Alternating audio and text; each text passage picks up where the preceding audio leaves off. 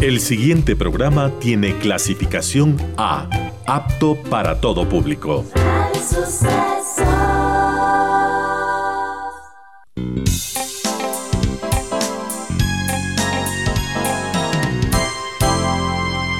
Advertencia. Este programa puede crear dependencia. Dependencia de la buena música, del comentario oportuno, del momento poético, de las voces que siempre tienen algo que decir. Aquí se unen la música y la palabra, con cierto sentido.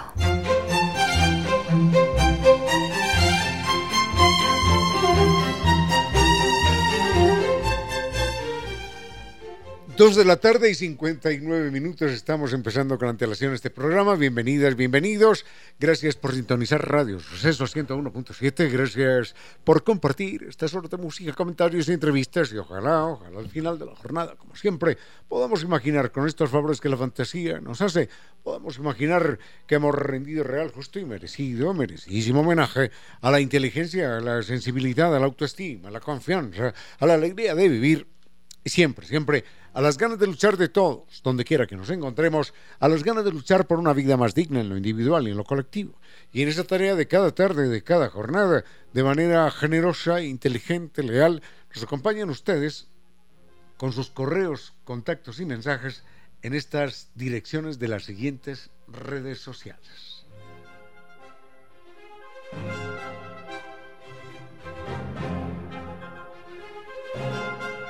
En Quito nos escuchan por la señal de 101.7 FM y desde cualquier parte del mundo en www.radiosucesos.fm, Twitter arroba Radio Sucesos Instagram arroba Radio Sucesos y en Facebook Radio Sucesos Ecuador.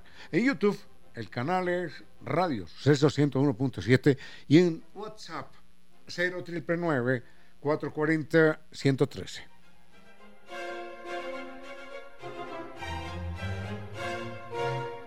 Las redes sociales de Concierto Sentido, Facebook Concierto Sentido S, en Twitter arroba Ramiro Díaz, en Instagram arroba Ramiro Díaz Velázquez. Eh, tenemos mucho para compartir en esta tarde del... ¿Qué día es hoy, por favor, doctor Vinicio? Tres. Bueno, ¿me das el mes y el año también, por favor? Bueno, lunes 3 de julio, empezando la semana y empezando el mes, de hecho, y tenemos mucho para compartir y llegamos hasta ustedes gracias a la presencia de estas destacadas empresas e instituciones que creen que la radio, en medio de nuestras humanas e inevitables limitaciones, la radio puede y debe llegar siempre con calidad y calidez.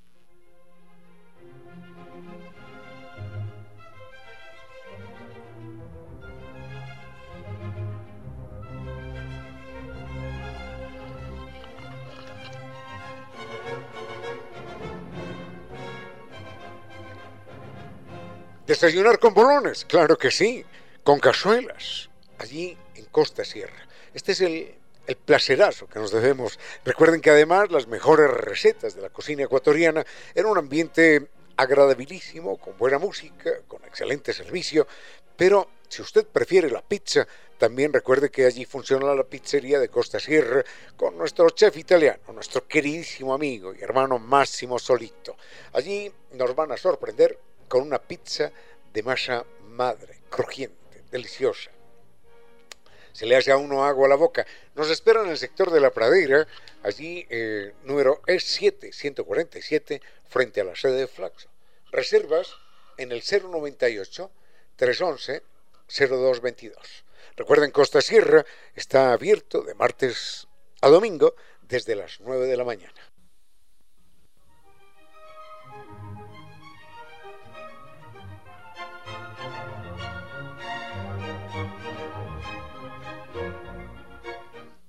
En Pichincha sabemos de velocidad, rapidez y conectividad y con NetLife y sus cinco niveles superiores en tecnología podemos navegar por todo Internet, estar en línea el tiempo que queremos y conectarnos con personas en cualquier parte del mundo. Elija NetLife. Recuerden NetLife Internet inteligente para un mundo inteligente. Conozca más en la página www.netlife.es o llame al 39 20000.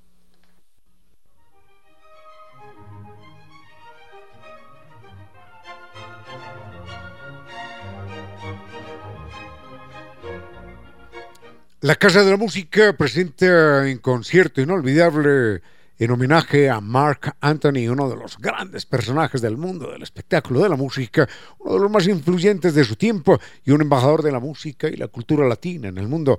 Recuerde que vamos a disfrutar de los mejores éxitos de su carrera artística, interpretados por talentosos músicos de la escena salsera del país y del Caribe. No hay como perdérselo. La cita, el 7 del 7 7 del mes 7, 7 de julio, 20 horas, y las entradas están a la venta en boletos.casadelamusica.es.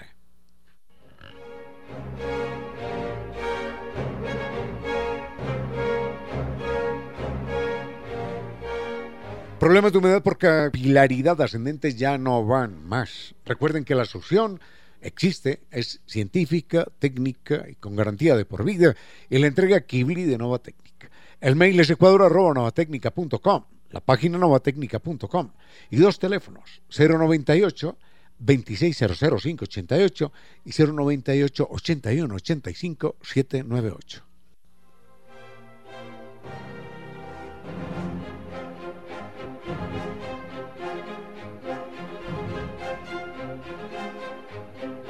El viaje fascinante es la invitación que nos hace San Vitur. En esta ocasión vamos a recorrer Japón y además las joyas del sudeste asiático, Tailandia, Vietnam y Camboya. Es un viaje lleno de contraste junto a los más increíbles templos hintoístas en Tokio y los palacios imperiales en Osaka. Vamos a visitar y vamos a conocer lugares que nos harán vibrar de emoción en el tren bala con sus paisajes naturales y toda la modernidad que allí se conjuga. Vamos a visitar la octava maravilla del mundo en Camboya, el famoso templo de Siam Rip, y vamos a recorrer los mercados flotantes de Tailandia. Vamos a sentir la magia de la bahía de Ha Long con las más exóticas playas de Vietnam en un crucero nocturno. Esto es, sin lugar a dudas, la gran experiencia de su vida. Todo gracias a San Vitors. Y como siempre, con guía acompañante desde Quito, además del gran servicio, con sus 13 años de experiencia conduciendo grupos por todo el mundo. Comuníquese hoy mismo, están en Naciones Unidas y Veracruz frente a la sede de jubilados del IES. La página es ambitours.com. Teléfono 600-2040. Cumpla con sus sueños, porque Sambitur siempre lo acompaña.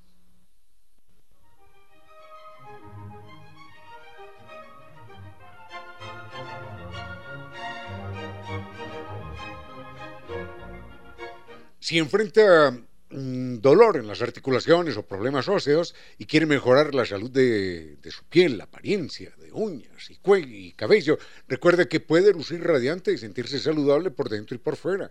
El colágeno hidrolizado de Vitagel le puede ayudar, le va a ayudar. Este es un producto que constituye una fuente natural de colágeno, que es la proteína más abundante y se encuentra en los tejidos conectivos del cuerpo. Es esencial para la salud, para la vitalidad de huesos, piel y uñas. Además, este colágeno hidrolizado de Vitagel es eh, fácil de digerir, de asimilar, lo que significa rápida absorción.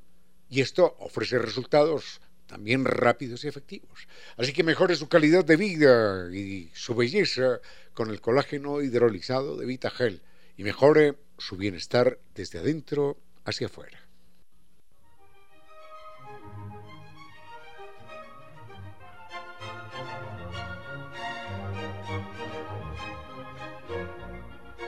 Tenemos mucho para compartir en esta tarde del lunes 3 de julio, temas que nos plantean animales, medio ambiente, la guerra, historias de la guerra, claro que sí, el arte también, algo de literatura, muy bien, muchísimas gracias y queremos agradecer de manera muy especial al señor Andrés Jacome, el señor Andrés Jacome, queridísimo amigo, y nos ha ofrecido y nos ha prestado su estupendo servicio de conducción hasta la radio.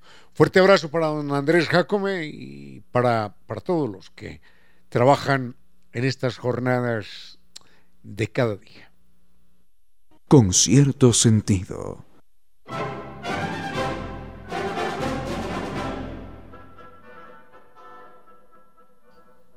Muy bien, un poquitito, un poquitito de arte no cae nada mal. En estos días estuvimos hablando de algunos artistas famosos. Recordábamos a, recordábamos a Monet, a, Van Gogh. eh, recordábamos a Leonardo, a Miguel Ángel, y cada uno de estos personajes, a Picasso también, y cada uno de estos personajes recoge tanto de creatividad, de genialidad, que uno lo único que tiene que hacer es descubrirse ante estos genios en la historia de la humanidad. Y alguien pregunta, ¿lo del arte es, genético o es aprendido? La verdad es que, que posiblemente la respuesta exista, pero yo en lo personal no la conozco. Conozco casos de artistas natos que no tenían por qué, por qué tener esas habilidades artísticas y las tuvieron. Y conozco, o la humanidad conoce el caso, de otros artistas que sin duda alguna fueron, fueron hechos a partir de, de estímulos, a partir de educación. Eh, a partir de, de estímulos y de educación, sin duda alguna, Mozart, seguro que también traía su memoria genética, positiva, receptiva al arte, y ha habido el caso de otros, particularmente en el mundo de la pintura, de otros personajes que no tenían, no tenían ningún antecedente, ningún antecedente familiar, en términos de pintores, de artistas, de escultores, por ningún lado, y no solo eso, sino que no no tuvieron nunca ninguna educación de artistas. No tuvieron ninguna, ningún contacto con la pintura, con el pincel, con un lienzo, con nada. Y sin embargo, un día se descubrieron como grandes pintores. Enseguida les cuento el, el caso de un pintor norteamericano que no tenía por qué haber sido pintor, pero sí que lo fue. Enseguida lo invitamos. Con cierto sentido.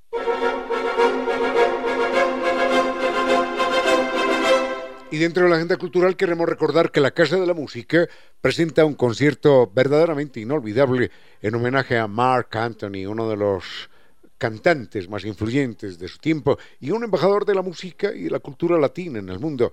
Así que vamos a disfrutar de los mejores éxitos de su carrera musical que van a estar interpretados por talentosos músicos de la escena salsera del país y del Caribe. No hay como perdérselo. La cita es 77 7 del mes 7. 7 de julio, viernes 7 de julio, a las 20 horas. Entradas a la venta en boletos.casadelamusica.es.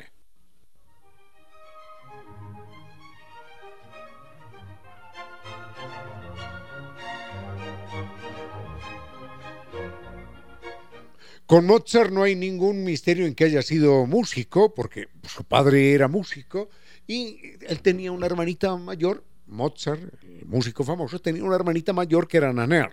Entonces, sucede que eh, el padre, Leopoldo, quería enseñarle el clavicémbalo a su pequeña hija. Y ella, cuatro o cinco años mayor que Mozart, tocaba, tocaba el clavicémbalo, los ejercicios que su padre le ponía, mientras que el pequeño Wolfgang era apenas un niño que gateaba. Entonces, escuchaba la música, salía de su cunita, gateando, porque ni siquiera caminaba, salía gateando y se iba a dormir a la caja de resonancia del clavicémbalo, del piano, en última instancia. Y, y allí pasaba dos, tres, cuatro horas recibiendo música en su cerebro, solo música. Entonces, claro, finalmente el cerebro de Mozart se abre, se hace un, cerebro musical. Y por eso, eh, esa exuberante producción musical de Mozart que realmente sobrepasa lo que, lo que uno puede imaginar. Pero es porque desde niño, cuando su cerebro está en crecimiento, cuando su cerebro está en formación, en plena expansión, recibe música selecta, exquisita, todo el tiempo. Y claro, finalmente solo produce música. Sabemos eh, la proeza de Mozart cuando él copia el Miserere, que era una pieza del Vaticano que el Vaticano consideraba la joya de la corona. Había, primero, escuchen esto, para los músicos que interpretaban el Miserere, había primero excomunión si daban a conocer la partitura. Y después de excomulgados, existía la pena de muerte. Entonces, bueno, si a uno lo mataban en esa época parece que no era tan grave, pero, pero si, lo si lo mataban siendo excomulgado se iba al infierno. Así que el Vaticano amenazaba, porque la pena de muerte del Vaticano apenas se eliminó en el año 2001, el Vaticano amenazaba con la excomunión y con la pena de muerte a los músicos que copiaran o que dieran a conocer la partitura de aquella obra famosa. Mozart tenía 13, 14 años cuando presencia la ejecución de esta obra de 40 minutos, cuando presenta, presencia la ejecución de esta obra con 12 instrumentos y dos coros por aquí, coros por allá, la presencia por una única vez, la escucha por una única vez. Y siendo un niño de 13 o 14 años, llega al hotel y copia, copia toda la partitura de todos los instrumentos y de los grupos vocales. Eso, eso no lo hace ni un computador, lo hizo Mozart. Pero era porque su cerebro era solo hecho de música y nada más. Ese es un caso claro de un niño con alguna habilidad musical potenciada a través de una experiencia de muchas horas, muchos días, a lo largo de años, oyendo música y solo música clásica.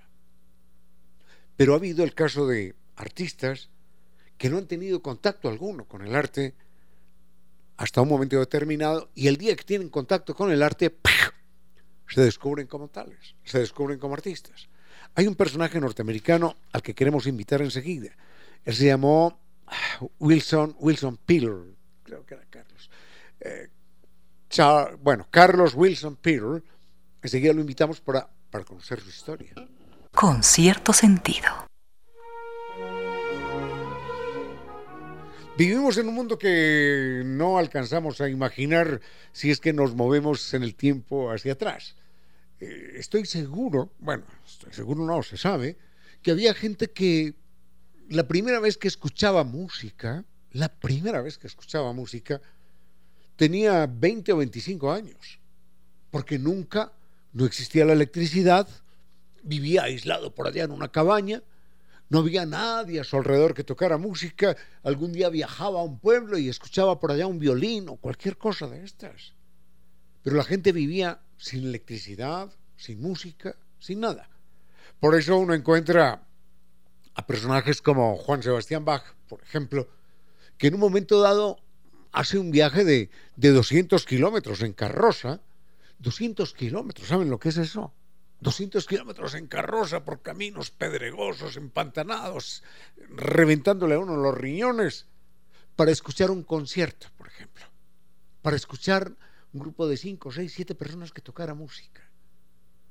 Eso era absolutamente normal en otros siglos. La gente no sabía lo que era la música, salvo que hubieran tenido el privilegio de vivir en una ciudad y coincidir con algún músico, con algún concierto. Eso con la música. Hoy nosotros escuchamos música en todas partes. En el taxi, en el aeropuerto, en el ascensor, en, todas partes. A veces le, le, quitamos el volumen a la música. Baja, baja eso para poder hablar, para poder pensar. En todas partes hay música. De idéntica manera con la pintura. Hubo épocas en las cuales, en las cuales la gente Nunca en su vida, nunca en su vida, hasta los 30 años, había visto una pintura. Y uno dirá, pero, pero si no es sino abrir el computador, sí, pero hoy, hoy tenemos el computador, tenemos libros, tenemos la televisión, tenemos cuadros en todas partes. En cualquier casa, en cualquier oficina hay un cuadro. Pero hubo una época en la que no era así. Y hubo un hombre que vio el primer cuadro de su vida la primera pintura. Ah, caramba, ¿qué es esto? Cuando tenía 27 años. Se llamaba eh, Carlos, Carlos Wilson Pearl, norteamericano. Y enseguida les cuento la historia de este personaje. Con cierto sentido.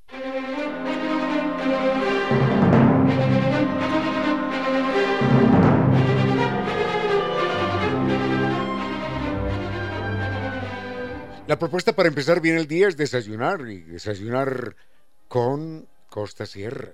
Recuerde que en Costa Sierra mm, nos damos el placer de los bolones, de los tigrillos, de las cazuelas, allí allí en Costa Sierra, cocina ecuatoriana.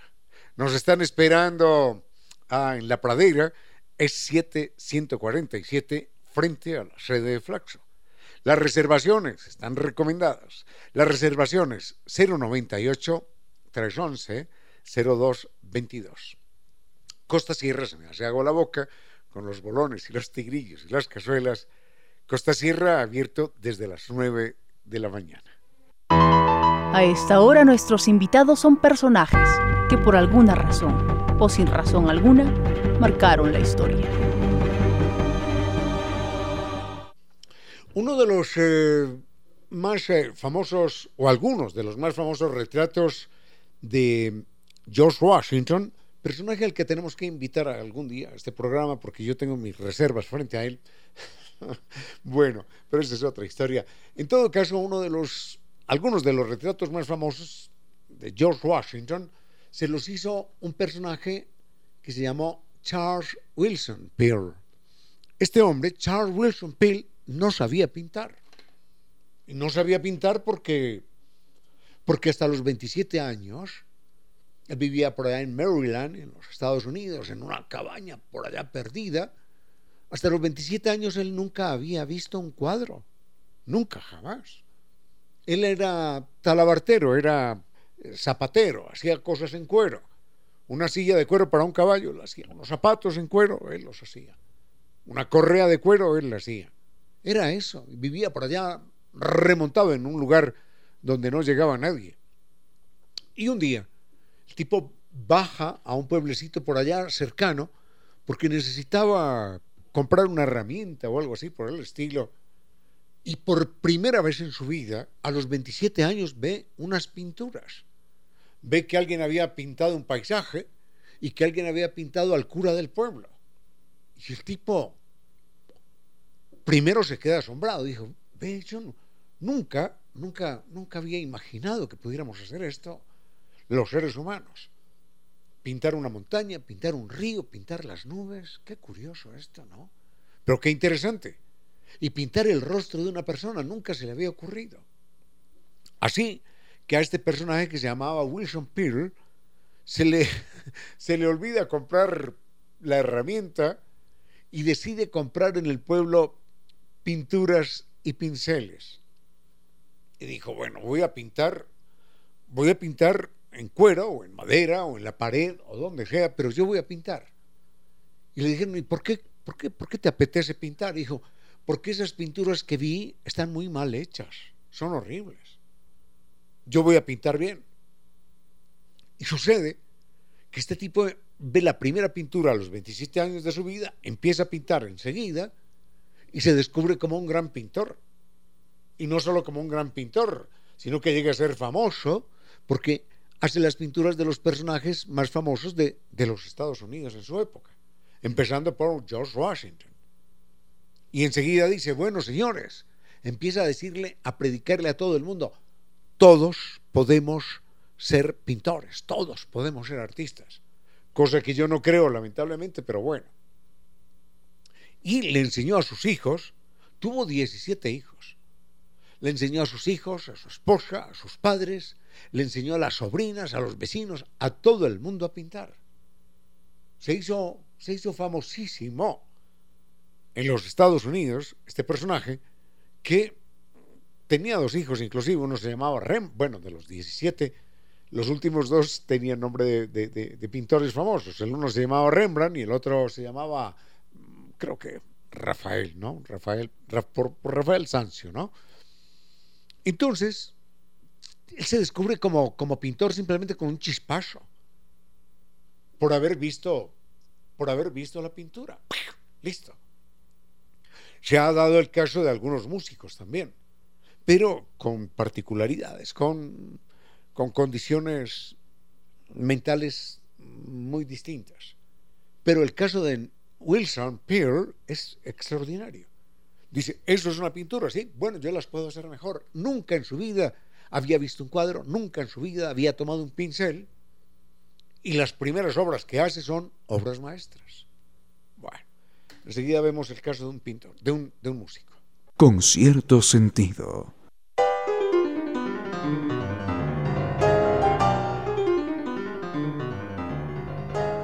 Hay personas en el plan de la música y del arte en general, hay personas con eh, lo que se llama el oído absoluto.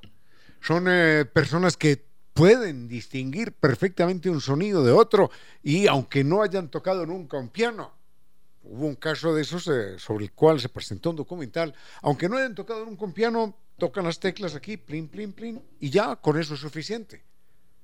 Y escuchan a Chopin y ellos reproducen a Chopin. Y escuchan a Franz Liszt y reproducen a Franz Liszt, sin saber qué es do, re, mi, fa, sol, nada, sin saber nada de estas cosas. Entonces, así como uno distingue el blanco del rojo y el negro del amarillo, ellos distinguen perfectamente, sin equivocación alguna, una nota musical de otra. Ahora, la persona sobre la que hacían este documental, superdotado musicalmente, era una persona con Asperger. Era un caso de autismo con Asperger. Entonces, esta persona se sentaba al piano, tocaba sin ningún problema tocaba el, acordeón sin ningún problema. Ah, ¿qué quiere escuchar? ¿Un vallenato? Toca el vallenato. Ah, un tango, toca el tango. ¿Qué quiere? Chopin, Chopin. Por primera vez lo escuchaba y lo interpretaba perfectamente. Y al final inclusive hacía bromas y empezaba a improvisar. Eso es lo que se llama tener un oído privilegiado, un oído musical, sin haber recibido nunca una clase, sin saber lo que es un pentagrama. Hubo inclusive un músico, tenemos el Moldava Vinicio, para que pongamos un poquitito del Moldava, que es la pieza más, más conocida de este compositor checo, que fue Smetana, lindo, lindo personaje. Smetana tenía el oído tan, tan, tan sensible, vaya uno a saber cómo le funcionaba el cerebro, pobrecito, lo escuchamos, escuchemos algo de El Moldava de Smetter.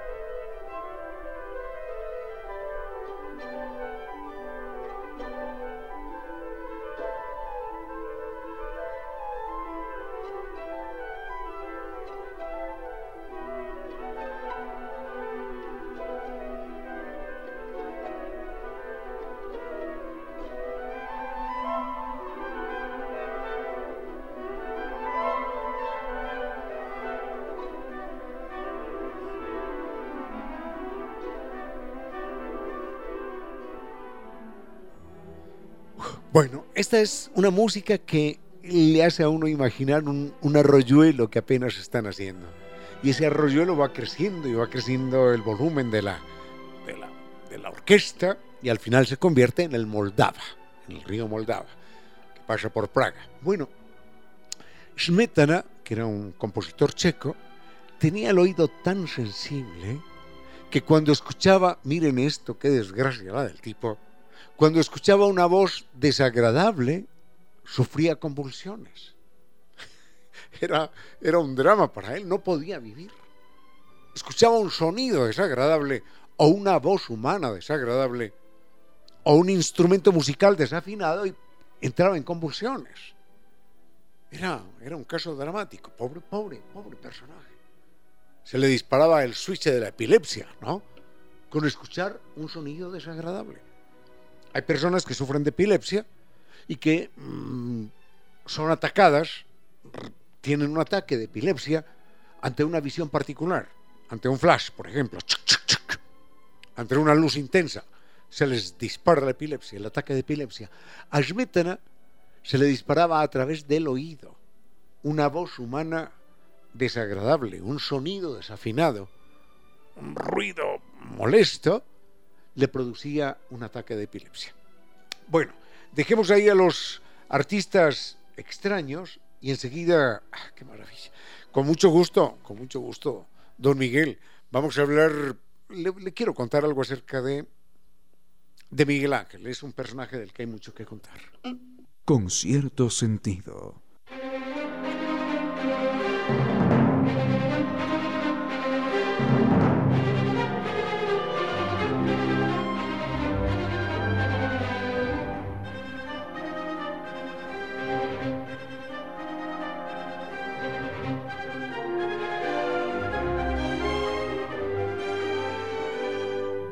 La honestidad, la ética y la constante búsqueda de la excelencia caracterizan cada uno de los tratamientos que desarrolla New Dental Care.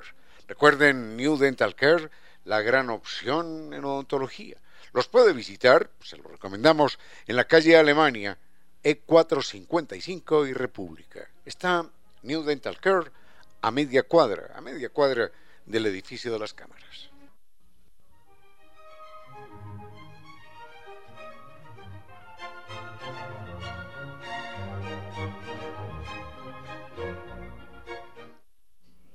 Muy bien, muy bien, veamos esto. Entonces, hablar de, de Miguel Ángel la parte es muy difícil, porque es un personaje que vive la más bella época de la historia de la humanidad, que fue el Renacimiento. Y hablar de Miguel Ángel lleva obligatoriamente a hablar de, otros dos grandes artistas, hablar de Rafael Sanzio y de, y de Leonardo da Vinci. Cada uno en su estilo, cada uno particularísimo. Eh, Rafael, perdón, eh, Leonardo, Leonardo y Miguel Ángel eran dos personajes antagónicos a su manera, ¿no? Mientras Leonardo da Vinci no se preocupaba absolutamente por el dinero, era, era generoso, dadivoso, eh, desprendido de todo. Eh, Miguel Ángel era un personaje que acumulaba dinero, era tacañón. Y él muere por allá a los 88, 89 años y en una carta que le escribe a alguien le dice, ay, esta pobreza, estas dificultades económicas, y sucede que cuando muere tiene, tiene en efectivo, en monedas, en su, en su, en su baúl, tiene el equivalente por lo menos a un millón de dólares de hoy. Pero se quejaba de la, ay, de la falta de dinero. Mientras tanto, mm, Leonardo da Vinci era un personaje que, que nunca pensó, fue un personaje que nunca pensó en el dinero cuando Francisco I, el rey de Italia, le dice, venga, venga a pintar conmigo, por esa, eh, perdón, el, rey de Francia, por esa razón la, Mona Lisa está en Francia, no está en Italia. Entonces, eh, está en el Louvre, en París, y no, no en Roma, ¿no? Entonces, cuando Francisco I, el rey de, de Francia, le dice, venga a pintar conmigo, Leonardo da Vinci le dice, sí, claro. Y el rey le pregunta, ¿y cuánto, cuánto necesita? ¿Cuánto, cuánto le pago? ¿Cuánto, cuánto quiere que le pague? Leonardo da Vinci no entiende, no entiende la pregunta. Dice, ¿cómo, cómo que cuánto? ¿Por, ¿Por qué me va a pagar? Hombre, por sus esculturas y sus pinturas. No, hombre, ¿qué me va a pagar por eso? Dice, deme un techo, deme un un, lecho, una cama, deme mi comida de cada día, lo poco que yo como, y deme unos, él dice, creo que unos 20 galones, no sé, 50 galones de vino al año, ¿no? Venga, el vino con la comida sí me hace falta, sí, pero nada más. Y cuando tenía cuatro monedas, Leonardo da Vinci salía a los mercados, a los mercados populares, compraba a los pájaros enjaulados, pagaba lo que fuera por ellos, mm, liberaba a los pájaros y rompía las jaulas. Era un amante de los animales. Leonardo da Vinci es el primer vegetariano que, se conoce eh, en términos planetarios, el primer vegetariano mm, con argumentos, con vocación, y fiel a su causa. Él decía, llegará el día, llegará el día en el que matar un animal sea considerado por la ley un crimen igual al que, al que, al que, mata a un ser humano. Ese era Leonardo da Vinci, la generosidad, el desprendimiento. Mientras tanto, Miguel Ángel estaba en el otro extremo, era un acumulador de, de riqueza. Pero bueno, la idea no era hablar de Leonardo da Vinci, de quien podemos hablar mucho, por supuesto, bueno, no sé si mucho, algunas cosas, sino hablar de Miguel Ángel en un momento. Sigue con ustedes, Ramiro Díez. Con cierto sentido.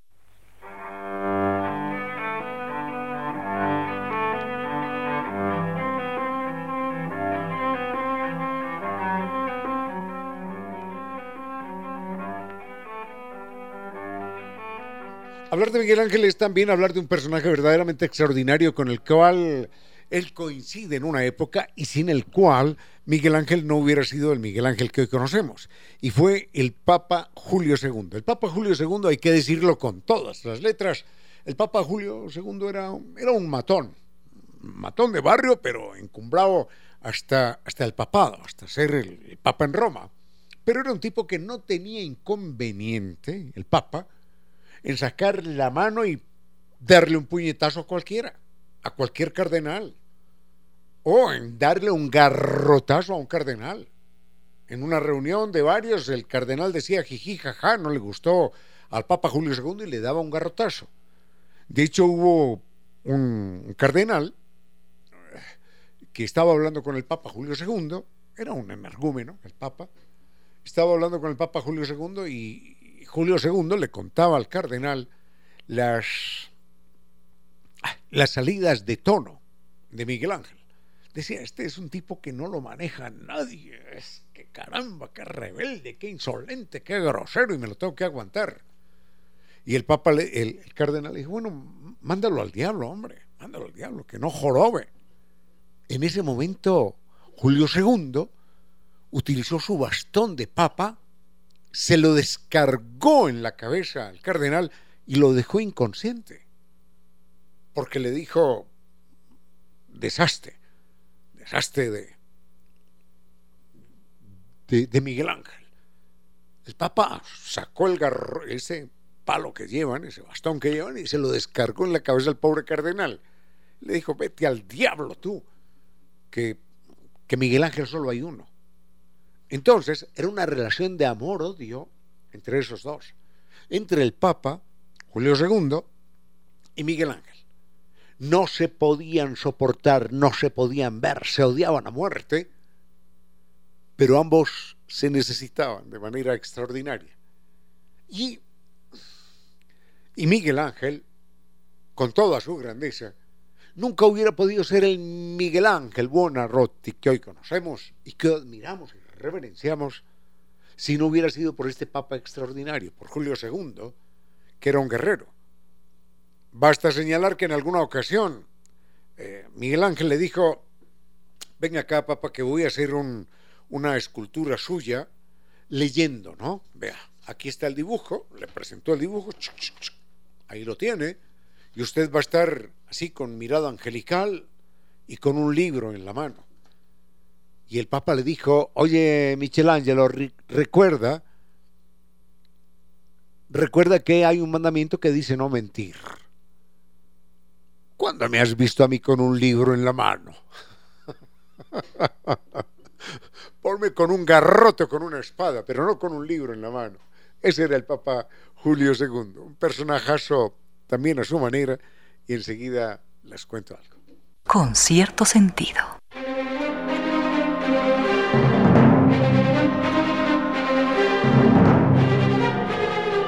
Paredes descascaradas, claro, son un problema.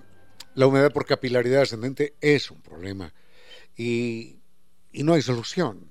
La solución, eh, si la quiere probar durante un millón de años, no le arreglará el problema. Recuerde, albañil, cemento, ladrillo, pintura, gastos, no van a solucionarlo porque la, la humedad por capilaridad ascendente volverá a aparecer en poco tiempo. Por eso la solución tiene que ser científica, técnica, con garantía de por vida. Recuerde Kibli de Técnica. El mail es ecuador.novatecnica.com, la página novatecnica.com y dos teléfonos, 098 2600588 y 098 81 85 798.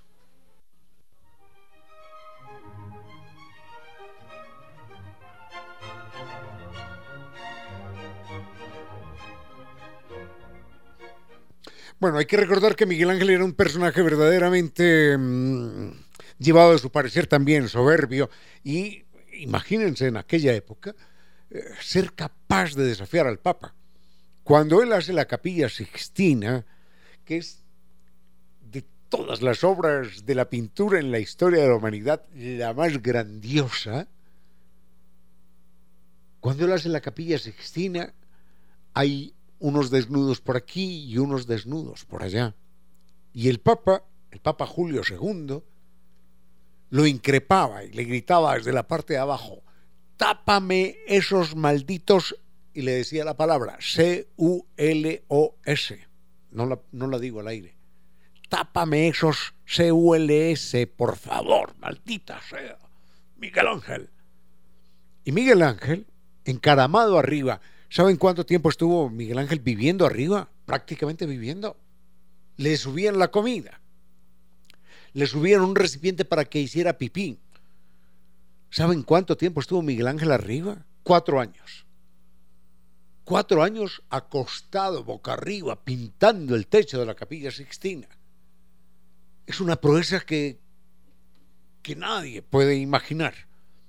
Entonces, cuando el Papa le decía, tápame esos C-U-L-O-S que has pintado, Miguel Ángel parado allá arriba en el andamio, le decía al Papa, que era el hombre más poderoso del mundo, y no solo el más poderoso, sino el más violento, le decía, quítate, miren esto, quítate o te orino, le decía a Miguel Ángel al Papa.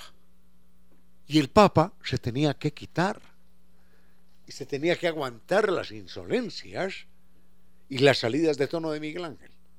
Miguel Ángel era un irrespetuoso con el Papa y y, sabía que el Papa no lo quería, pero lo necesitaba tanto como él al mismo Papa.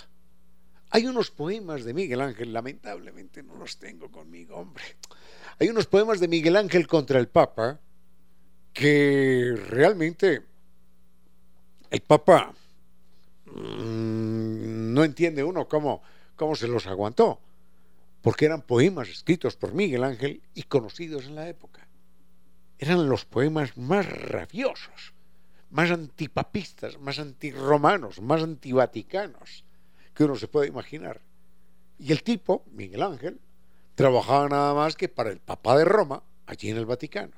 Bueno, enseguida les cuento una travesura de Miguel Ángel cuando tiene unos, unos 20 años. Con cierto sentido.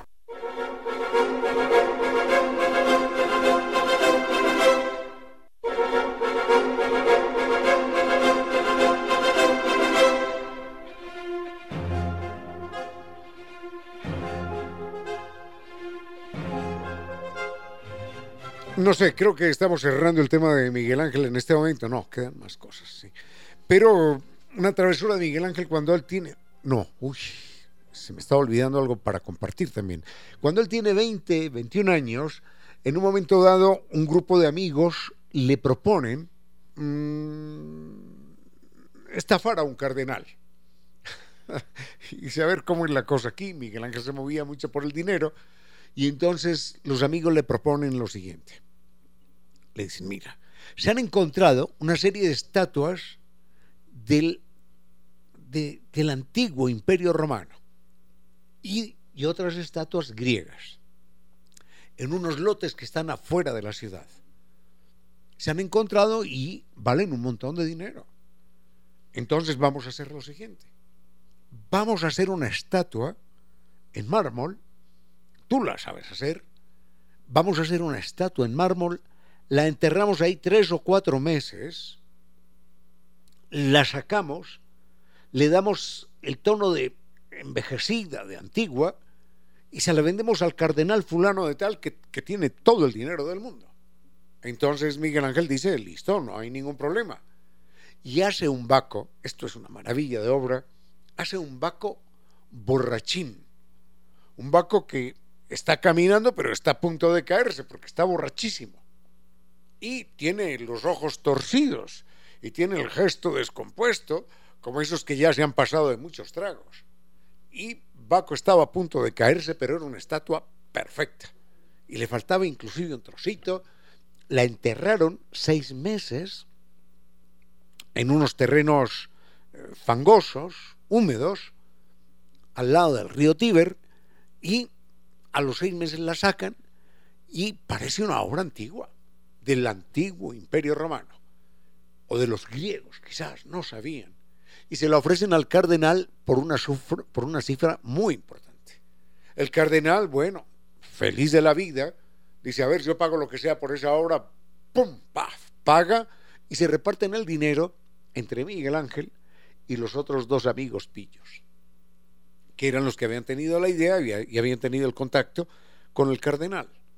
Pero sucede que en algún momento el secreto se filtra y la gente sabe, finalmente alguien le contó a otro y a otro y a otro, que la estatua del tal Baco borracho, borrachín, a punto de caerse, con los ojos torcidos, es un fake, es una, es una hechura reciente y que el autor es nada más ni nada menos que Miguel Ángel Buonarroti. Entonces, cuando el rumor se riega, obligatoriamente llega a oídos del cardenal que había pagado una cifra tan importante por aquella estatua. Miguel Ángel entonces, asustado y arrepentido, se va donde el cardenal y le dice, mea culpa, maestro, mea culpa. Reconozco, reconozco mi culpa, reconozco mi pecado, reconozco mi participación en este hecho ilícito, en esta estafa. Yo le pido mil perdones. Aquí le entrego a usted lo que a mí me correspondió por esa estatua. Y el cardenal, con muy buen gusto, le dijo, ni loco, ¿cómo se te ocurre, hombre? ¿Cómo se te A mí dinero es lo que me sobra, pero estatuas tuyas, Miguel Ángel, ¿quién quisiera tener una estatua tuya? Así sea aparente del año, del año 1000 o del año 500 o del año mm, de antes del Imperio Romano. Nadie tiene una estatua tuya, hombre. Soy el dueño de esa estatua, así que guárdate tu dinero que a mí falta no me hace y me quedo yo con la estatua. Así que le falló a Miguel Ángel la devolución del dinero y aquella estafa fue simplemente aceptada por la calidad artística del personaje.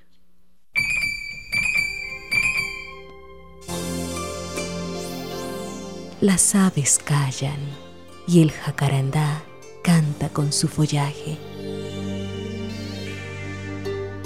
En pocas palabras, la poesía dijo, Las aves callan y el jacarandá canta con su follaje.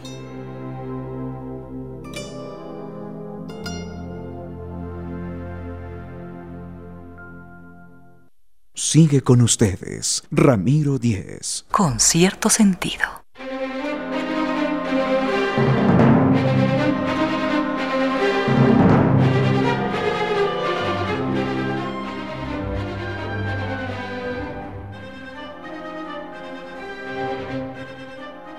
Enseguida hago, hago otro comentario acerca de, de Miguel Ángel, pero me quiero referir a un correo electrónico muy, muy amable que nos envía don Pablo Delgado. Don Pablo Delgado nos dice buenas tardes. Bueno, muchísimas gracias, hombre, muchísimas gracias por sus comentarios, por sus opiniones.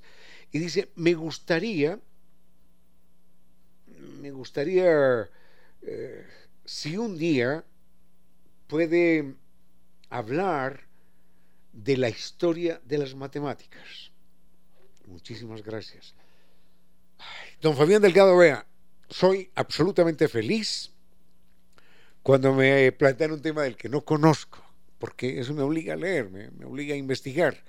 Lo que conozco de la historia de las matemáticas es muy poco, muy poco para pretender hablar de este tema en este momento.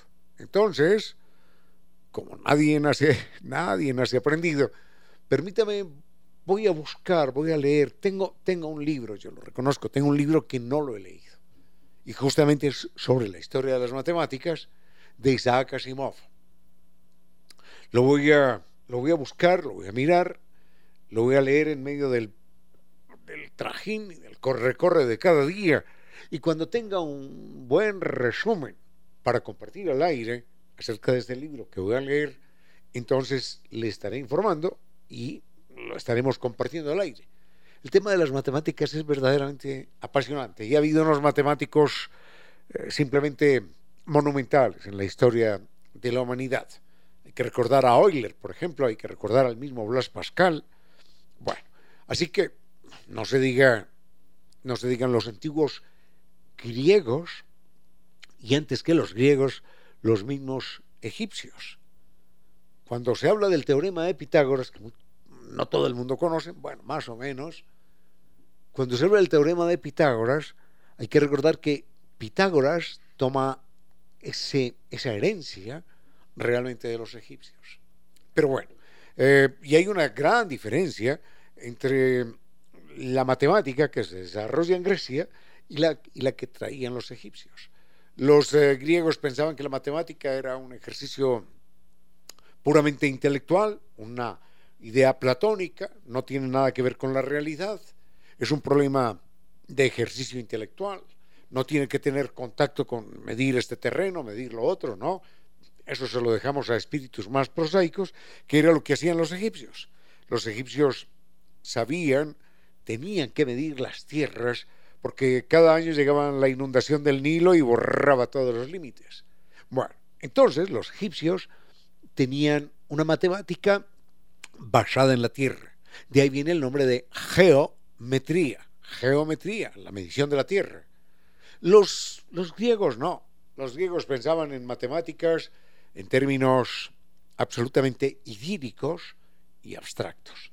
Bueno, ambas, ambos aportes verdaderamente valiosos, pero sobre la historia, historia, eh, no sé mucho. Le puedo comentar de algunos, de algunos matemáticos famosos, pero será en otro momento. En todo caso, a don Fabio Delgado, muchísimas gracias por su generosa amistad y, vaya, vaya un gran abrazo. Con cierto sentido.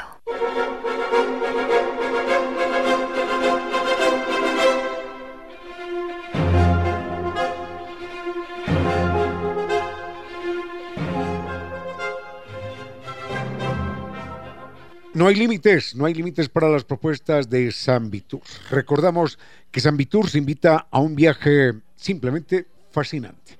En esta ocasión vamos a recorrer Japón y las joyas del sudeste asiático, Tailandia, Vietnam y Camboya. Este es un viaje lleno de contrastes junto a los más increíbles eh, templos de, de la religión sintoísta allí en Tokio, los palacios imperiales en Osaka y van a sentir lo que es la emoción del tren bala, sus paisajes naturales y toda, toda la modernidad que se conjugan en este viaje.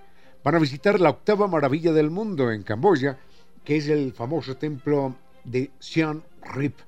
Van a descubrir lo que son los mercados flotantes de Tailandia y van a sentir la magia de la bahía de Halong con las más exóticas playas de Vietnam en un crucero nocturno, sin lugar a dudas, la mejor experiencia de sus vidas los espera en San Viturs. Recuerden, con guía acompañante desde Quito y con el gran servicio San Viturs. Están en Naciones Unidas y Veracruz frente a la sede de jubilados del IES. La, la página sanviturs.com y el teléfono 600-2040. Con cierto sentido.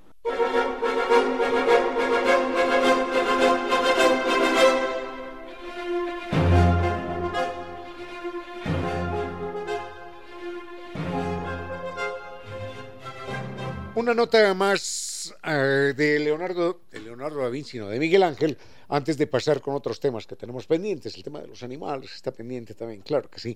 Eh, Miguel Ángel tiene apenas 21 años, es un muchachito, cuando esculpe La Pietà, que es la obra escultórica más famosa, yo lo diría más perfecta que en el mundo existe conjuntamente con el David. La Pietà es verdaderamente un monumento y cuando uno la ve entonces sabe que, ese era un artista. Sucede que esa obra no, no, no tenía claro al autor y la gente se le atribuía a fulano, a perano, a sutano, hasta que Miguel Ángel se entera de esto y una noche entra a la capilla y le talla a la Virgen aquí en un cordón que tiene en el pecho, le talla obra escultórica, producto, obra trabajada, hecha, autoría de Michelangelo Buonarroti. Pero bueno, no solo eso, eso queda ahí como, como recuerdo de que Miguel Ángel tuvo que decir un momentito que esta obra se le están atribuyendo a otro fulano por ahí el autor soy yo. Pero no solo eso, sino que se presenta un acontecimiento doloroso, y es que una noche Miguel Ángel está discutiendo con un grupo de amigos y están hablando de arte. y están peleándose, encrespados, furiosos, que sí, que no, que esto es mejor que lo otro, qué sé yo. Y sucede que uno de los compañeros, de los contertulios, le da un golpetazo a Miguel Ángel en la cara, ¡paf! y le rompe la nariz. Si miramos los retratos de Miguel Ángel, Miguel Ángel tiene la nariz torcida. En esa época no había cirugía, no había posibilidad alguna de recomponer esa nariz. Y Miguel Ángel, el amante de la belleza, el autor de la belleza, vive acomplejado toda su larga vida porque es un tipo, porque es un tipo feo, porque es un tipo con la nariz torcida. Y entonces, en la Roma de aquel entonces, de aquella época, la gente vestía con colorines intensos porque los colores estaban de moda. Tener colores intensos era, era signo de tener dinero, de tener estatus, porque las telas de colores rojo, verde y amarillo y azul y demás costaban mucho dinero. Entonces, Miguel Ángel, acomplejado por su figura, utilizaba siempre trajes oscuros, trajes marrones, trajes grises, para pasar inadvertido. Y sucede que en medio de ese festival de colores, lo que hacía era, destacar más, porque era el único que se vestía de colores oscuros. Pero lo más grave es esto. El, compañero, el amigo, el contertulio de Miguel Ángel, le rompe la nariz de un puñetazo y huye.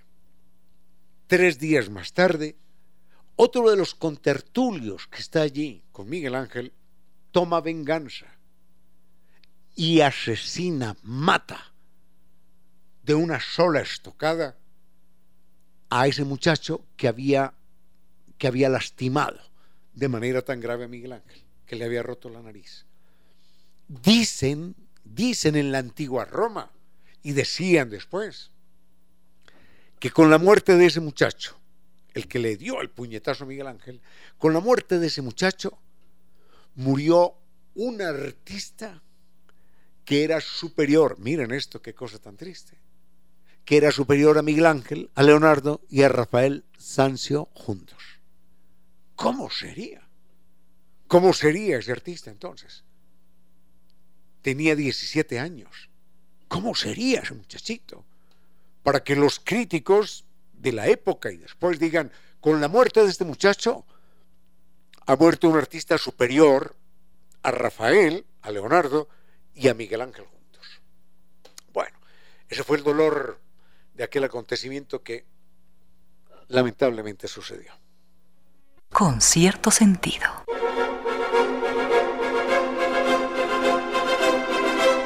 Si experimenta dolor en las articulaciones o problemas óseos y quiere mejorar además la salud y apariencia de su piel, de uñas y cabello, recuerde que el colágeno hidrolizado de Vitagel le va a ayudar de manera extraordinaria. Este es un producto que mm, es una fuente natural de colágeno que es la proteína que se encuentra en los tejidos conectivos del cuerpo y es fundamental, es esencial para la salud y vitalidad de huesos, piel y uñas. Además, eh, recuerde que el colágeno hidrolizado es eh, de fácil digestión y de asimilación, lo que significa que se absorbe de manera rápida en el cuerpo para ofrecer eh, resultados más rápidos y efectivos. Mejore, mejore su calidad de vida y de belleza con el colágeno hidrolizado de Vitagel.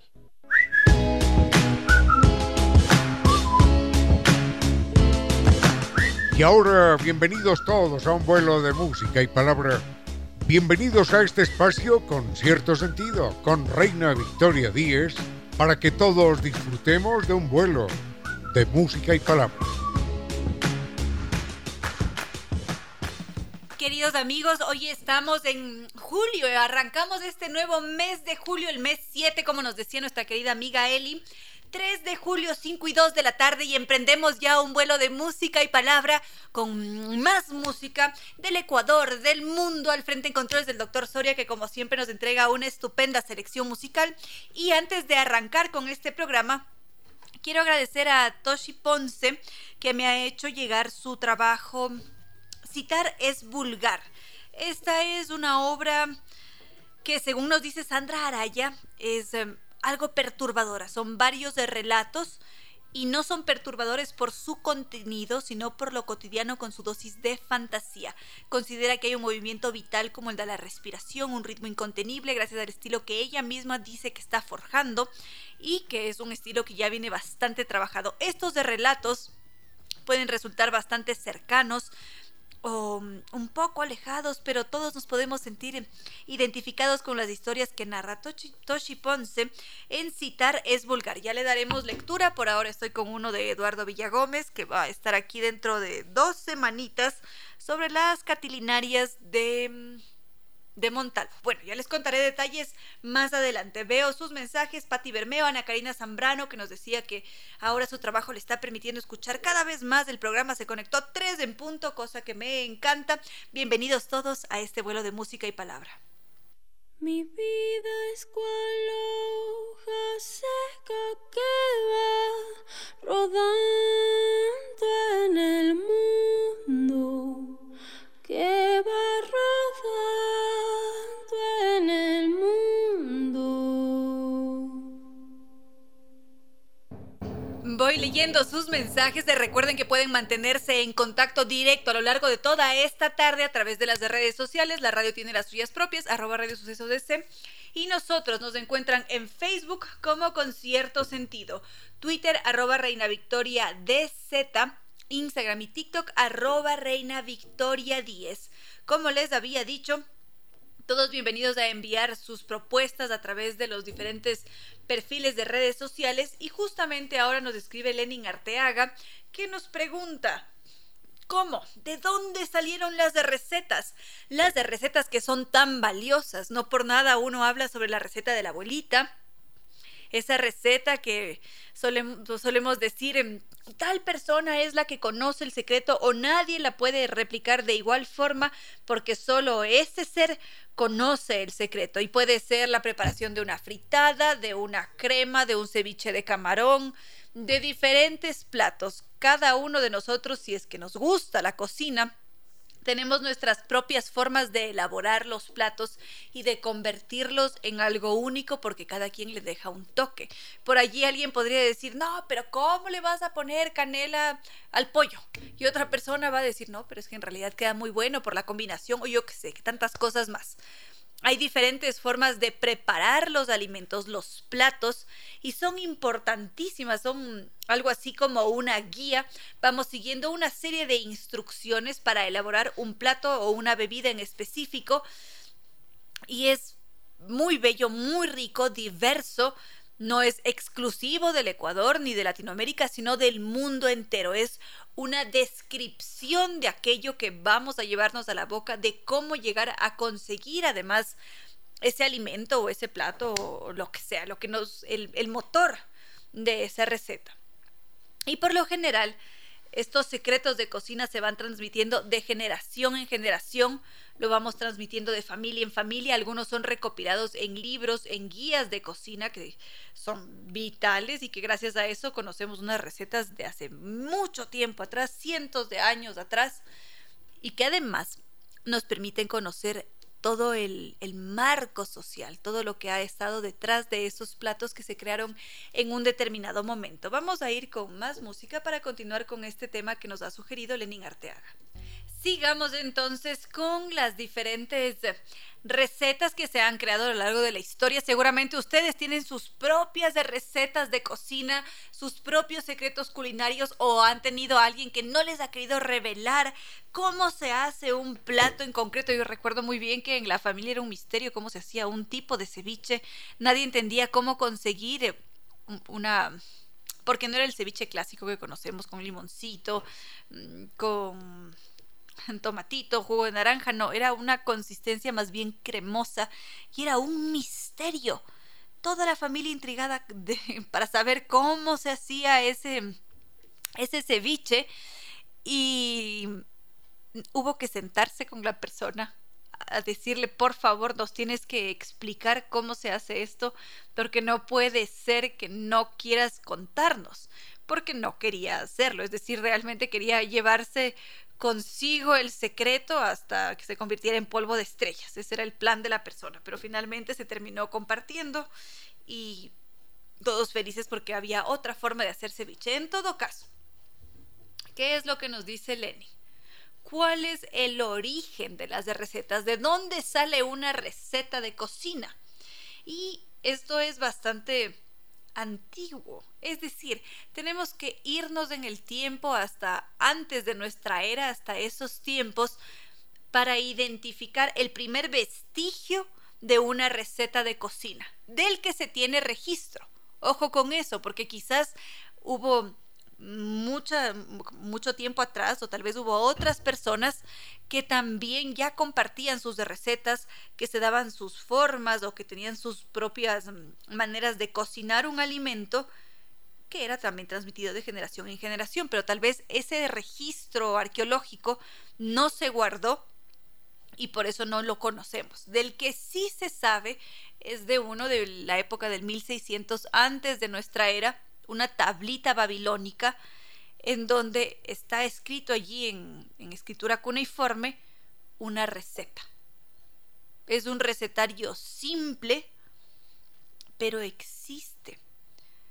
Y luego esto se, se complementa con otro hallazgo que se hace en el, uy, no recuerdo la época, pero esto ya fue en la época griega, que también tiene cuenta de esas recetas de cocina que se transmitían de generación en generación, como ellos mismos ya estaban organizados o especializados, es decir, había escritores culinarios había personas que se dedicaban a escribir, a hablar sobre cocina y esto era algo magnífico.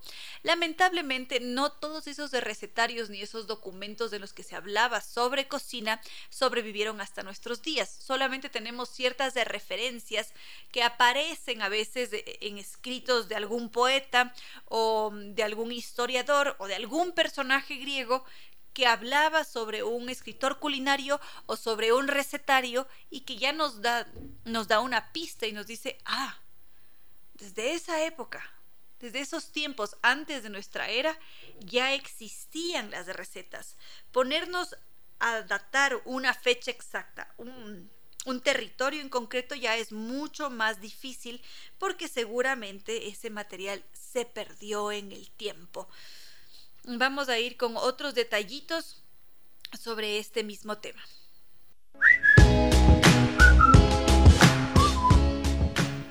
Sigamos entonces, queridos amigos, 5 y 20 de la tarde y es muy grato entrar en este mundo de la cocina, de las recetas, porque mm, creo que de alguna manera nos vincula a todos, es decir, ¿quién no se emociona cuando está hablando sobre un plato o sobre una forma de cocinar algo que nos recordó a la abuelita. Es decir, empezamos a conectarnos a través de la comida o a veces no hace falta que haya una historia, sino que simplemente disfrutamos tanto de un sabor, disfrutamos de, tal manera cómo se preparaba ese plato. Yo sigo con la fritada, creo que estoy con ganas de fritada. Doctor Soria, nos vamos a ir a comer fritada. que, que uno se conecta y esto no es algo nuevo, es decir, nos ha pasado a todos a lo largo de la historia porque la gastronomía es una parte fundamental. Por supuesto que nos permite sobrevivir, por supuesto que sí. Pero conforme vamos refinando, conforme vamos especializándonos, porque eso es lo que nos ha sucedido a lo largo de la historia, aparecen estas cosas. Por ejemplo, el recetario más antiguo de cocina de España data del 1324. Es decir, son esos tiempos que uno a veces ni siquiera llega a visualizar, a imaginarse. ¿Hace cuánto tiempo? ¿Cuánto tiempo ha pasado? A ver, intentemos hacer los cálculos, cuántos años, esto, lo otro. Y se hace más emocionante cuando descubrimos que las recetas son un dar y recibir. Es decir, cuando conocemos el origen de la palabra, tiene mucho más sentido la receta. Porque la receta proviene del latín recipere, que quiere decir dar y recibir. Es un ir y venir, es un intercambio de conocimientos. Eso quiere decir que esos primeros textos que existieron de los procesos culinarios, de cómo elaborar un plato, de lo que sea, era un dar y recibir, porque la persona ponía sus instrucciones, esto se cocina de tal manera, el otro recibía, replicaba y tenía sus, sus, uh, sus manuales de cocina. Y después, como somos seres humanos muy creativos, bastante disparatados también, pasaban cosas maravillosas, deliciosas, que enseguida se las cuento. Un detallito adicional sobre las recetas de cocina y como les decía, todos los disparates que suceden en nuestra mente que son verdaderamente fascinantes, son divertidísimos en realidad. Díganme que no les encanta de todo lo que es capaz de hacer la mente humana. Es decir, la cantidad de invenciones que creamos cuando algo nos interesa, nos intriga. La cabeza humana es loca magnífica, es hermoso ver esa capacidad creativa que tenemos. Y en el caso de las recetas, se nos han ocurrido toda clase de disparates, porque esa es la palabra, así como tenemos las delicias culinarias que son bastante precisas y que hablan sobre cómo hacer un ceviche peruano, un ceviche ecuatoriano o cómo hacer un pollo thai. Hay manuales enteros de recetas de cómo conquistar a alguien. Seguramente recordarán que en este espacio en más de una ocasión hemos hablado sobre esos alimentos del deseo. En caso de que quieran escuchar uno de esos programas en los que ya se habló sobre este tema, pueden ir directamente a nuestro canal de Spotify o cualquier plataforma de podcast con cierto sentido para repetirse esos programas. En todo caso, cuando aparecen estos disparates de la mente, hay recetarios enteros que nos hablan sobre esos alimentos que podía ser una almendra, podía ser... Em, ay, se me fue el nombre. Puede ser caviar, puede ser em, anguila. Diferentes alimentos que elaborados de una manera permitían llegar a un punto de éxtasis, de placer. Y son varios los de recetarios que han existido a lo largo de la historia que giran en torno al deseo ¿Eso qué quiere decir nuevamente? Que nuestras cabezas son muy creativas, que podemos crear toda clase de... toda clase de de recetas, serían, tenemos tal capacidad, tal creatividad para crear que hay una vasta variedad de recetarios. Muy linda la pregunta de Lenin Arteaga. Creo que vamos a dejar hasta allí el, el tema sugerido por Lenin. Si es que ustedes tienen otras propuestas, recuerden las de redes por favor, participen en los programas Facebook con cierto sentido, Twitter, arroba Reina Victoria DZ, Instagram y TikTok, arroba Reina Victoria 10. Siempre es un gusto poder conversar con todos ustedes. Un recordatorio, seguramente ya escucharon hace un momento que este viernes va a haber un homenaje a Mark Anthony, esa voz, el boricua, ese hombre que nos ha hecho gozar, mm, llorar, bailar con sus diferentes temas porque es quizás uno de los artistas más influyentes de su tiempo, es considerado como un embajador de la música, de la cultura latina en el mundo entero. Y la Casa de la Música ahora ha decidido entregarnos este concierto en el que disfrutamos de los mejores éxitos de su carrera artística. Son interpretados por músicos muy talentosos de la escena salsera del país y del Caribe. Entonces, para que se reserven la fecha, este viernes 7 de julio a las 8 de la noche, Marc Anthony, el homenaje en la Casa de la Música. Las entradas están a la venta en boletos.casadelamusica.es. Viernes 7 de julio, 8 de la noche, Casa de la Música, un homenaje a Marc Anthony, un espectáculo para no perderse. Nos describe Eli Bravo y nos dice, comenzó el verano, esta es mi época favorita del año. ¿Y saben qué sucede en el verano que hace que también sea mi época favorita de, del año, de los años en general? Es que de repente las artes empiezan a sonar con más fuerza y nos dicen, ay, llegó el verano de las artes, agosto mes de las artes. Afortunadamente estamos en julio, que también puede ser mes de las artes, y nos llegan artistas de diferentes partes de la ciudad, del país, que entregan sus propuestas que nos permiten enriquecer nuestro espíritu también. Y resulta que hoy día nos acompaña GP Coyaguazo, una artista que serán ustedes quienes la conozcan a través de su voz, no de la mía. Bienvenida a este espacio, GP. Hola, Reina, muchas gracias por la apertura para poder presentar mi obra.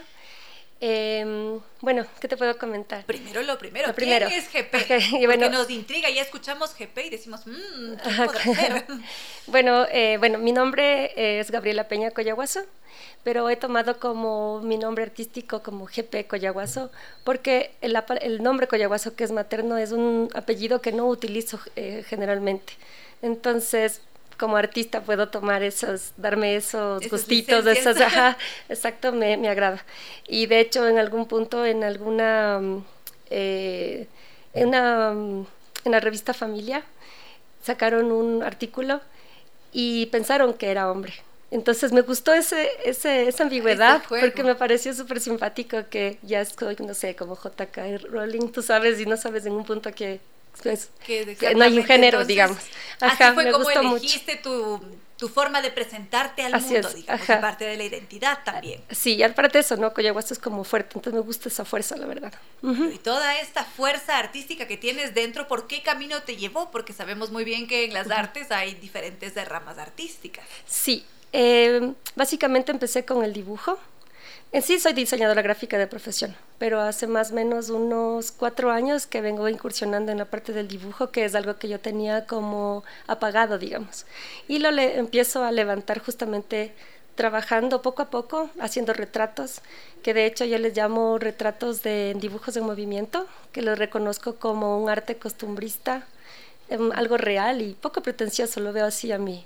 Me gusta eh, relacionarme con el arte, con el movimiento de arte popular, porque lo que he ¿Podrías venido logrando. Quizás qué es Ajá. exactamente el arte popular. Sí, eh, básicamente es cuando se trabaja con tu propia técnica, según lo como tú lo vas desarrollando. Habla sobre el entorno en el que no- nosotros habitamos. Entonces yo me siento como en- dentro de este, de este tema. Pero también em, tengo un gusto muy especial por el arte en secuencia, que es como el cómic o no novelas gráficas.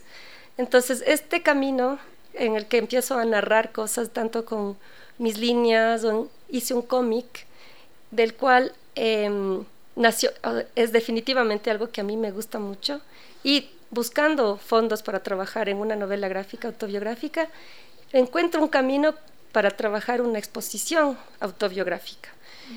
Y mm, al querer hacer algo bio- autobiográfico y que tenga que ver algo con el, esto, ¿no? con el cómic o algo, eh, un, amigo, un amigo muy querido me, recuerda lo que significa un exvoto, lo que es un exvoto. Entonces, que básicamente utilizo este concepto por su estructura, que es una imagen donde tú mu- muestras, bueno, primero el exvoto es algo que desde, 1700 desde los siglos, desde el siglo XVII existe, y se, usa como una ofrenda. Es de arte popular religioso, eh, básicamente, es una manifestación religiosa popular.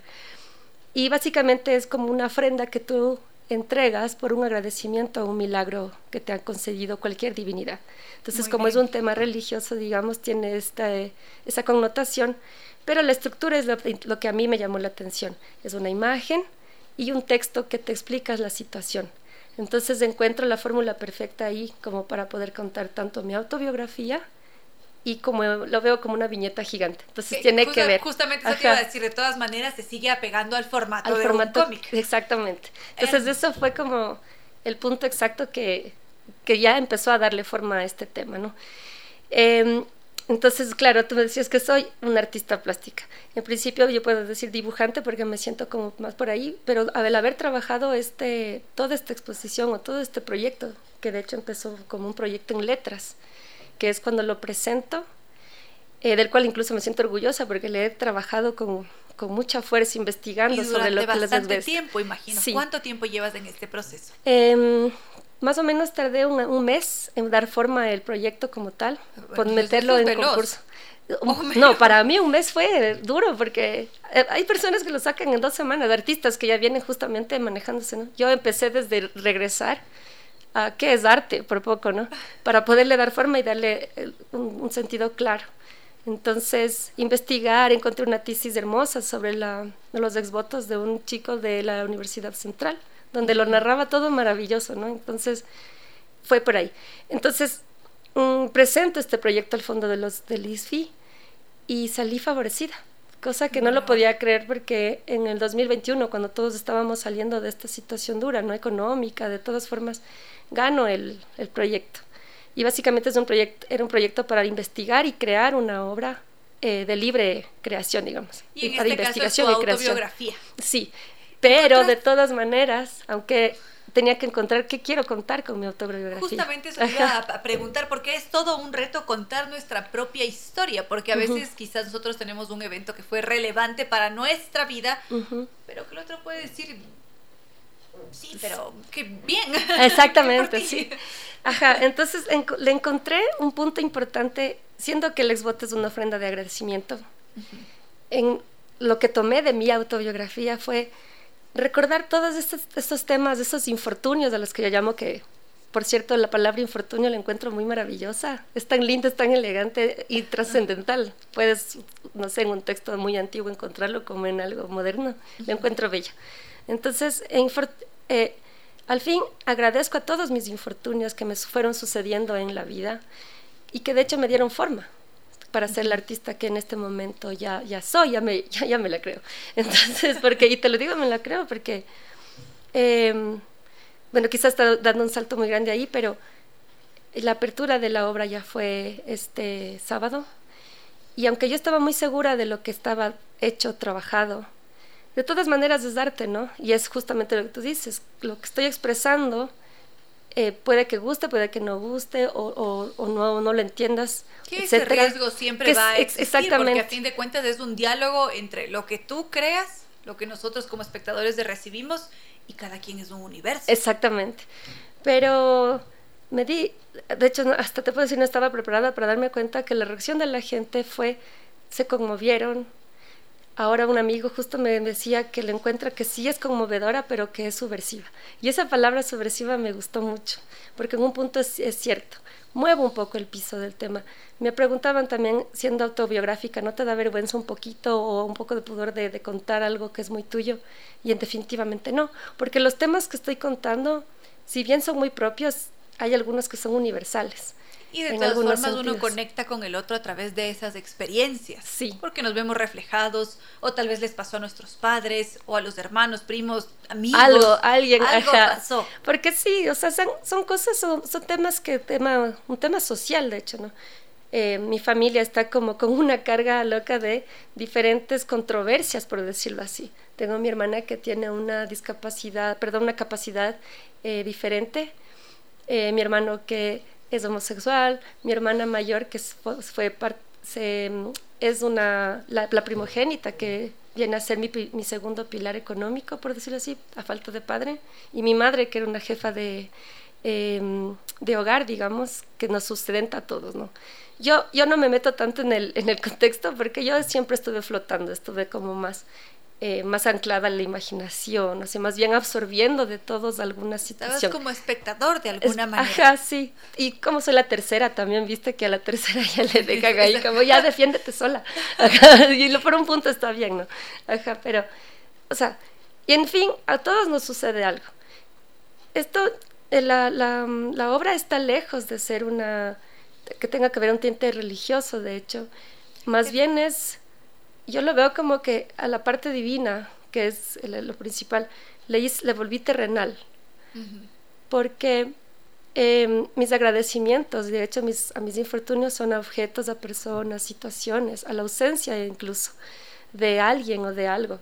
Que yo veo que cuando hay una ausencia, cuando hay una falta de algo, por supervivencia siempre todos nos vamos a volver recursivos de alguna manera.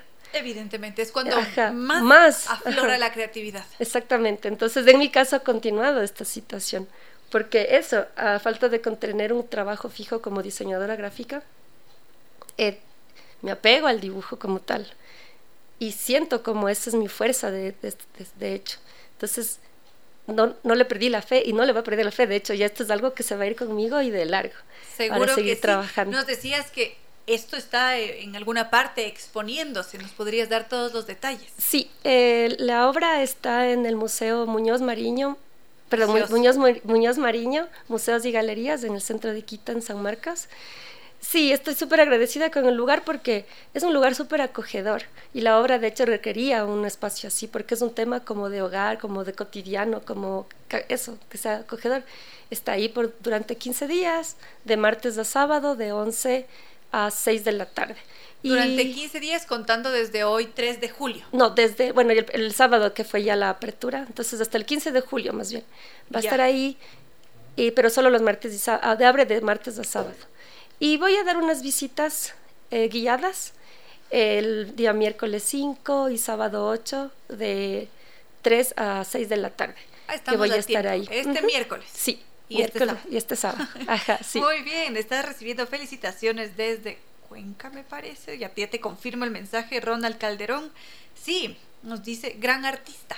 Ay, muchas gracias. Tal vez estarás por Cuenca próximamente porque él está oh, sería en, otras, en otras latitudes, o bueno, no latitudes, en otros territorios en este momento.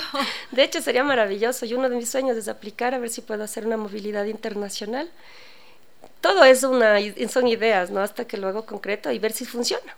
Porque así es todo, ¿no? Ojalá. intentar las cosas. ¿No se recuerdas en dónde podemos ver tu obra y hasta cuándo, por favor? Sí, el Museo Muñoz Mariño y Galerías en, en la calle Junín en San Marcos. Ajá, y de hasta el 15 de julio y de martes a sábado de 11 a 6 de la tarde. De martes a sábado de 11 a 6 de la tarde. ¿Necesitamos de reservación quizás? No, ahí está un chico que hace, justo le día, hace la curaduría, eh, se llama Flavio y él les recibe y también tiene eh, sabe del tema. Si es que no van un día en el que no voy a dar una visita guiada. Perfecto. Y el acceso es libre. El acceso es libre. Hermoso. ¿Algo más que podamos añadir? ¿Cómo hacemos para seguir tu trabajo? Em, bueno, yo estoy en redes sociales como GP Coyahuaso, en Instagram. En Facebook, Gabriela Peña Coyahuaso. Es donde me pueden seguir, eh, todo lo comparto por ahí, entonces, ajá. Así nos mantenemos informados y así, también conocemos tu arte. Así es. Muy bien. por ahí está. Una cosa más, antes de que te vayas. ¿Por qué apostar por las artes plásticas? Em, sí, buen punto, porque es difícil vivir de las artes plásticas, de, ser artista. En principio es porque es lo mío, es lo que me ha venido sustentando, es lo que me ha venido eh, llevando y, como te digo, es algo tan tan mío que me da la fuerza para continuar. Entonces, soy eso, o sea, soy diseñadora gráfica, de hecho, en principio, pero las artes, en, es, como es otro contexto, es otro tema, eh, me hace muy, muy feliz haber tomado es por ahí este tema. ese llamado. Ese llamado, ajá. De hecho, te puedo contar también que desde el momento en el que inicié, mm, tuve una exposición en Holanda con tres obras también, unas ilustraciones que trabajé fue, se está abriendo esa parte. Entonces, pese que gane o no gane lo, lo, que quisiera para sostener a mi familia, porque sí, soy madre de dos hijos, eh, es esa oportunidad que le estoy viendo. Entonces quiero apostar por ahí.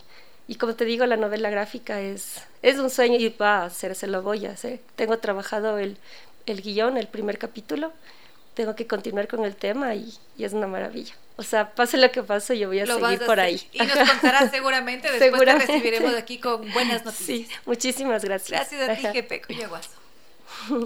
Queridos amigos, hemos llegado ya al final de este vuelo de música y palabras. Siempre es un verdadero gusto poder compartir con ustedes. Qué gusto, qué grato recibir sus mensajes. Por ejemplo, ahora nos escribía, mm, ¿dónde está? Angelo. Angelo nos decía que ha disfrutado mucho de la entrevista con GP Coyaguazo.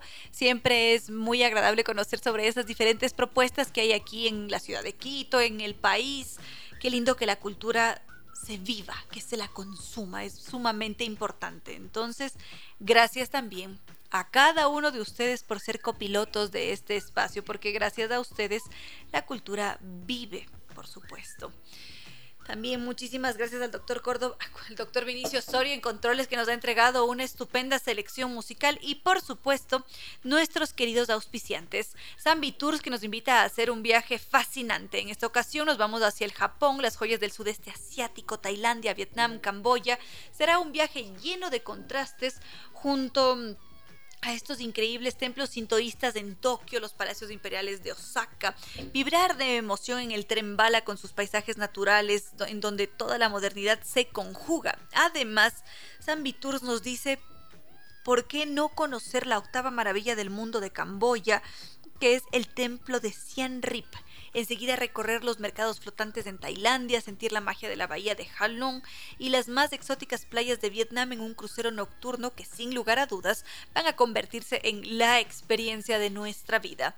Y lo hacen en Tours con guía acompañante desde Quito y con un muy buen servicio. Ellos tienen 13 años de experiencia conduciendo grupos por el mundo entero. Nos podemos comunicar hoy mismo en Quito al 600 2040 o visitarlos en las Naciones Unidas de Veracruz frente a la sede de jubilados del IES. Su página web www.sambitours.com a cumplir nuestros sueños porque Sambitours nos acompaña. La Casa de la Música que presenta este concierto inolvidable, divertidísimo, un homenaje a Marc Anthony, al boricua, a la gran voz, al embajador de Latinoamérica con toda su música tenemos aquí a un reconocido grupo de talentosos músicos de la escena salsera del país y también del Caribe que van a interpretar esos temas que han sido un éxito.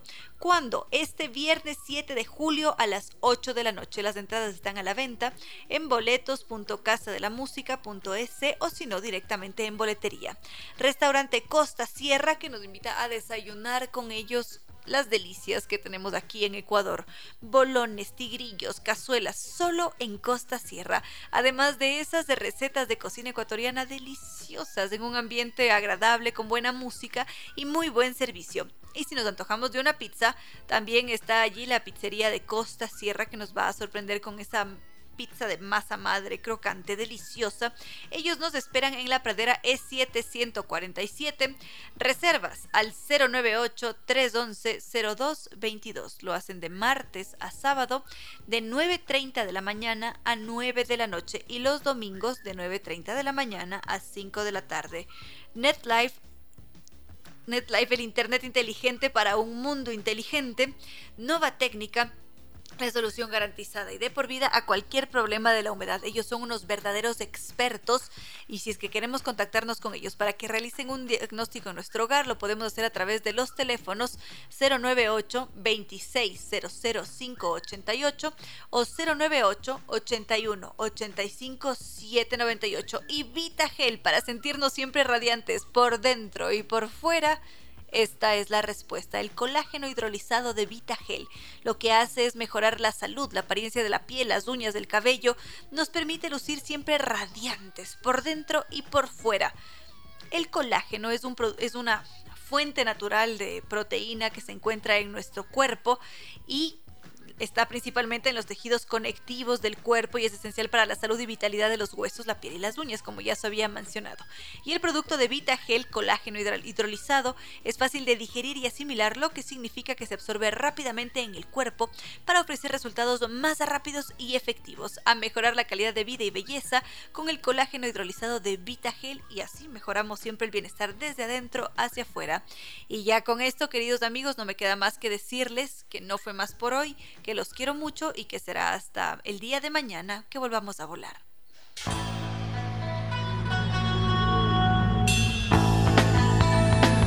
Si como dicen es cierto que en la vida no hay casualidades, piense, ¿por qué escuchó usted este programa? Tal vez escuchó aquello que necesitaba o tuvo la sospecha de esa luz dentro de su propio ser. Una gota de agua, un corazón que late una semilla en su memoria, un remanso en medio de sus prisas, una voz que aliente su esperanza, una pluma para sus alas. Algo de eso hemos querido ser.